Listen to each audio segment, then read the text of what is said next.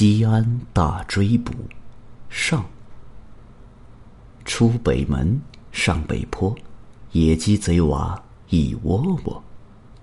这是那个年代魏正海所生活的道北在西安人心中的印象。从陇海铁路建成通车起，道北就成为一个新地名。那里大部分居民都是当年黄河决口后从河南等地来的逃难者，沿铁路线聚居。这些一无所有、挣扎在社会最底层的外乡人，为了生存，甚至必须为很小的一点利益而争勇斗狠。魏家兄妹八人，他排行老五。少年时的魏振海聪明但不好学，常与同学打架。到了中学，常纠集一些地痞，惹是生非，很快就成了学校的一霸，在校外也是一害。在其十六岁时，学校看大门的老汉不让他们出校捣乱，他竟掏出一把刀，将老头连砍了七刀，将其造成了严重的伤害，也因此被判了五年徒刑。服刑期满后，他不但恶习未改，反而更加凶残。一九八五年六月。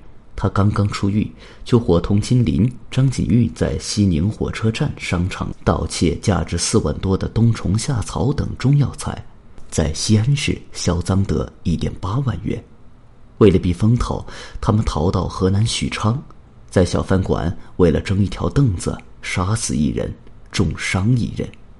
又在峨眉山因为琐事将张景玉推下山崖之后，他流窜到社会，纠集出狱的难友。多次抢劫。出狱后的魏正海在西南火车站、上简路、太华路等一带织就了一张进可作案、退可藏身的黑网，他也成为这些地区的闲人首领。他在道上的名声极大。去云南避祸的时候，当地几个大毒枭亲自迎接他，风头十足。魏振海居无定所，心无定踪。就是在路上碰见他的哥们儿，谈话也不会超过五分钟。由于他的诡秘，加上他那一伙儿小兄弟们的掩护，警方几次追捕都漏网。一次，他们从云南买枪回来，在郊外河滩试枪，魏振海突然将枪口指向一个手下，就要开枪。那个手下忙求饶，再加上其余人拉住，那个手下才捡回了一条命。一九八六年十月二十日下午一时五十分，小寨东路某家书院，女主人廖伟丽掏钥匙开家门，锁心却是坏的，推一推门后似有重物顶着，她反复敲打，门开了，眼前是一个大盖帽。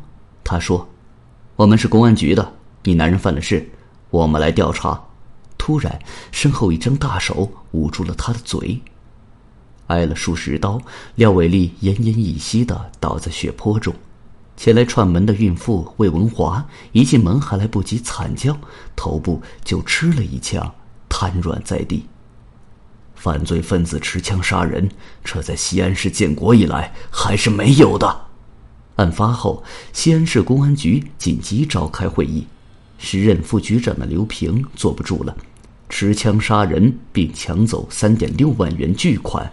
歹徒还穿着警服冒充公安，案子能不能破，是对公安机关战斗力的一个考验，关系到我们的形象和声誉。就在公安机关展开侦破的同时，西安再现枪案，莲湖区曹家东巷发生伤人案，两兄妹受伤，歹徒逃离时公然向围追人群开枪。两个月后。北郊抗抵债又现杀人碎尸案，牵涉三条人命。当时社会上对这起碎尸案传得很玄乎，传言六条腿还是一顺子，言外之意是杀死的其实是六个人。在魏正海犯下数条命案后，西安警方苦苦追查，在一九八七年六月三十日，终将其擒获。判为死刑。好，这个案子如果不了结，确实没脸向老百姓交代呀。现任西安市公安局经济开发区分局局长的贺建这样说：“当年二十三岁的他被借调到市公安局预审处，秘密协助科长梁培勤查办此案。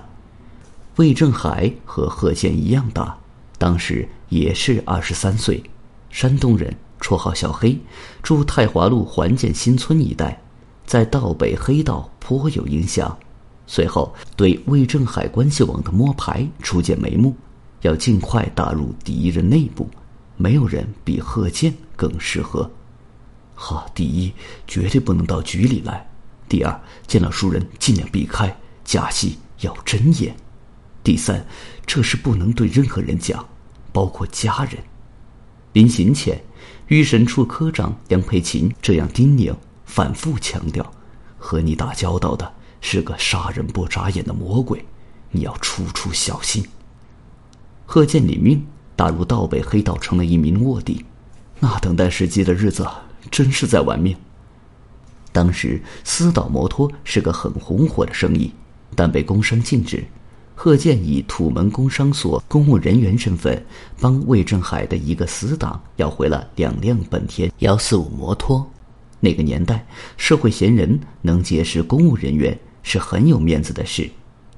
他们知道我路子野得很，随后又给他们办了几个卖烟的营业执照，很快成了朋友。贺建事后说：“取得信任后，贺建终于见到了魏振海。他回忆说，将近一米八的大高个儿，总收拾得很干净、沉稳而斯文。我们只见过几次面，没说过话。这人很谨慎，暗地里他向手下打听我的底细，性格多疑。”时机一等就是半年。一九八七年六月三十日，贺建获知消息，上午九时，魏振海要在尚德路一伙计的小店里出现，相约去给一个兄弟报仇。当日一早，警方就在火车站周边设伏，二三十名便衣中就有贺建。他和雁塔分局刑警队的雷海东、孙存燕在长途汽车站蹲点。一直守到十二点，魏振海终于现身。便衣警察从不同方位向小店逼近，尚未察觉的魏振海正在喝水，被练过武术的孙存燕一把拽住摔倒，抽出腰间的枪，在其背后，贺建还收获了一把尖刀。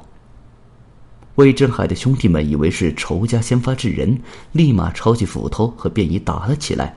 雷海东急了，朝天鸣了两枪示警，那伙人顿时傻眼了。